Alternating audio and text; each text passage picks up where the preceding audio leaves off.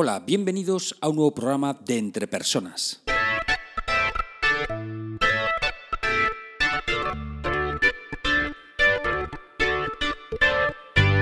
Un podcast donde hablamos sobre todo lo relacionado con el desarrollo de las habilidades y competencias en las organizaciones. Mi nombre es Raúl García y podéis encontrarme en la web www.entrepersonas.com. Hoy es día 30 de marzo de 2017 y este es el programa número 64 de Entre Personas. En este programa voy a hacer una reflexión personal sobre lo que para mí es uno de los retos fundamentales de las organizaciones, de los departamentos de recursos humanos o de los departamentos de desarrollo o departamentos de talento, de personas, bueno, en definitiva, de las organizaciones. Vamos allá.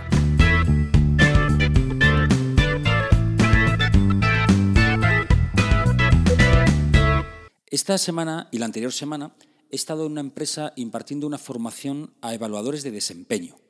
Esta empresa pues, tiene un sistema de evaluación del desempeño con su diccionario de competencias y la formación estaba dirigida a las personas que tienen equipos y, por lo tanto, tienen que evaluar el desempeño de sus colaboradores en base a las competencias asignadas al puesto.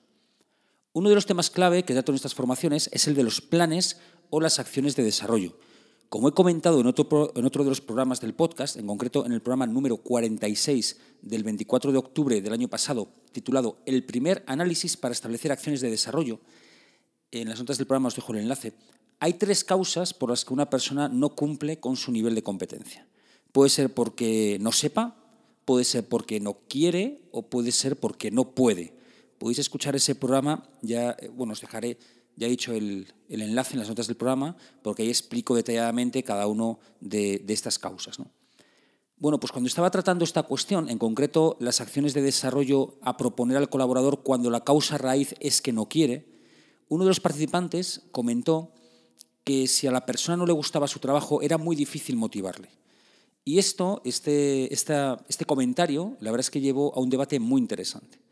Mi posición y mi reflexión en, ese debate es lo que quiero exponer hoy aquí. Cada vez me encuentro más frecuentemente con excusas de personas que no quieren cambiar y que no quieren desarrollarse. Excusas. Las más comunes son yo soy así y es que no me gusta esta tarea o este trabajo. Ambas se parecen en que el control y la responsabilidad que tiene la persona es cero, es nula. Claro, si yo soy así, ya no puedo hacer nada para cambiar. Y si no me gusta, bueno, pues alguien tendrá que venir a motivarme ¿no? para, poder hacer yo lo que tengo que hacer.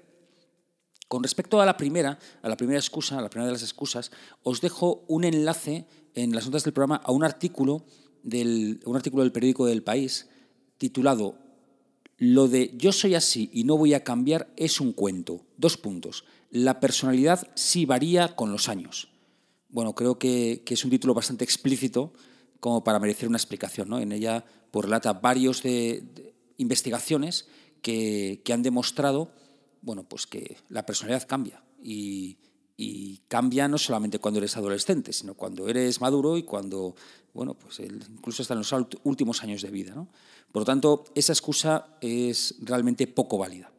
Con respecto a la segunda, el no me gusta, los que me conocéis, los que ya habéis escuchado varios de estos programas del podcast, sabéis que soy de la opinión de que para hacer algo no tiene por qué gustarte. Yo, por ejemplo, soy el que plancha en mi casa y he de reconocer que no es una tarea que me apasione. Y muchas personas en el mundo hacen muchas tareas y muy bien, y yo estoy convencido de que no son tareas a las que dedicarían un domingo por la tarde. ¿Vale? Por ejemplo, no sé, pues por ejemplo, limpiar fosas sépticas. Bueno, pues probablemente esto, si tuvieran que elegir a qué dedicar el domingo por la tarde, probablemente no lo dedicarían a eso. Y en cambio, son tareas que realizan y realizan muy bien. ¿no? Y por eso me suena a excusa eh, esto de no me gusta, es una excusa para no hacer bien lo que tienes que hacer en tu trabajo. Pero es que además en ocasiones me encuentro con personas que no se desempeñan adecuadamente en una competencia concreta en su trabajo, pero en su vida personal sí que actúan en niveles muy altos de esa competencia. Cuando comenté esto en, la formación, algunos, algún, participante me comentó algún ejemplo concreto de personas que ellos conocían que argumentaban, bueno, pues dándome la razón en esto que, había dicho. Y yo también puse un ejemplo real. ¿no?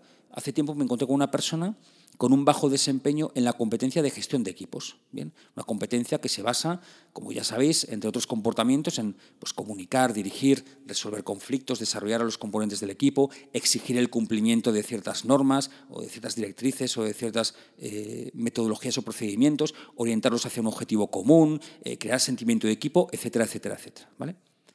Pero que esta persona, eh, aunque tenía un nivel bajo de esta competencia en el trabajo, en su vida personal era entrenador de un equipo. Sé que no es la misma situación, pero bueno, yo creo que en algo se parecerán. Y además sé que no es una excepción. Es decir, personas que en su trabajo son ficheros, eh, no me refiero ahora a los armarios, ¿vale? Donde se archivan las cosas, sino a las personas que fichan, entran a su trabajo y cuando llega la hora fichan y se van, ¿vale? Bueno, pues esos son, esos son los ficheros, ¿no? Eh, bueno, pues a ver, que están en todo su derecho, ¿eh? mientras cumplan con su trabajo, me parece genial, ¿no? Pero, pero esos ficheros, fuera de su trabajo, ponen en práctica competencias que son las mismas que están pidiendo las empresas para ciertos puestos y las ponen en práctica a un nivel muy elevado y porque les da la gana, porque quieren. Y en cambio, la imagen que su empresa tiene de esas personas es mucho más pobre en cuanto a, las diferentes competencias que poseen y el nivel de desempeño en ellas. A ver, evidentemente no todo el mundo está en esta situación, ¿no? De, bueno, pues de que en su vida personal pues tiene actividades que favorecen que de forma natural vayan desarrollando competencias que también son eh, requeridas por las organizaciones. Pero realmente el reto de, las organizaciones actualmente, que es a donde iba el objetivo de este programa, el reto de las organizaciones en este tema es doble. Primero, descubrir realmente cuáles son esas personas, pocos o poco muchas, no sé, pero descubrir, identificarlas, cuáles son esas personas que ya trabajan en la organización y que en su vida personal desempeñan actividades con unos niveles altos, muy altos, de competencias que ellos están pidiendo en, la organización. Y segundo, conseguir con esas personas crear el entorno adecuado para que también las utilicen en su trabajo. Y bueno, ¿y para qué hacer esto? Bueno, yo creo que es fundamental eh, también por dos cuestiones. La primera, porque esas personas estarán mucho más satisfechas, mucho más contentas con el trabajo que desempeñan, ¿no? cuando pueden poner en juego competencias que ellos de forma natural ya han desarrollado en otras actividades que tienen en su vida personal.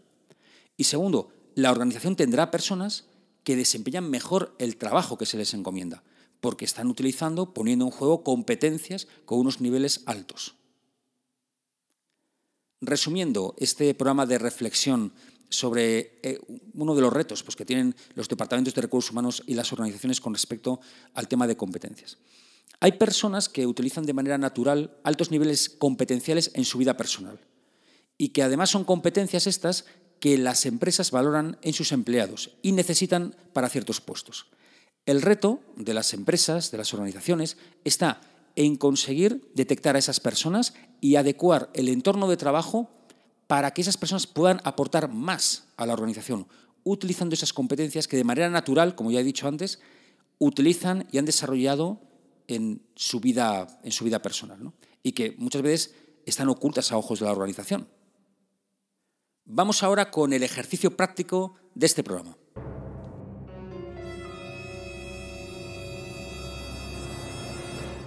Bueno, para el ejercicio práctico de, este programa, te invito a que pienses en las actividades que realizas fuera de tu trabajo, fuera de tu entorno laboral, ¿vale? Puede ser algún hobby, puede ser algún entretenimiento que tengas, alguna actividad que realices en tu tiempo libre, bueno, pues la que sea, ¿no? Piensa, piensa en ellas, ¿no? Organizas picnics para la familia en los fines de semana, eres un amante de los puzzles, o cantas en un grupo de rock, en un grupo de pop, en un grupo de rap, no sé o, sales a correr de manera habitual. Bueno, pues alguna de estas actividades, ¿no? Piensa en alguna de estas actividades que desarrollas fuera de tu trabajo. Y ahora analiza qué competencias has desarrollado de manera natural gracias a esas actividades o hobbies que tienes. Y después tratas de ver, trata de ver la manera de ponerlas en juego en tu trabajo, en tu puesto de trabajo, en las tareas que realizas. De esta manera estoy seguro de que estarás mucho más satisfecho del trabajo que realizas en tu organización.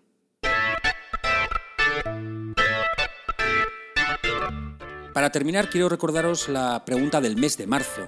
Ya sabéis que bueno, viene a colación del programa 57 del día 27 de enero de este año, de 2017, en el cual yo planteaba, bueno, cuál es la realidad, en mi opinión, que tiene eh, la realidad que viven los mayores de 40 años eh, con respecto al mercado laboral. Y entonces, bueno, la pregunta en concreto para este mes de marzo es la siguiente. ¿Qué es lo que prima en la selección de personal actualmente? ¿Vale? Y os propongo tres alternativas, pero que pueden ser más, ¿eh? las que vosotros consideréis. Puede ser la edad, quizá esto es lo que más prima actualmente, la edad. Eh, para contratar a alguien, para seleccionar a alguien.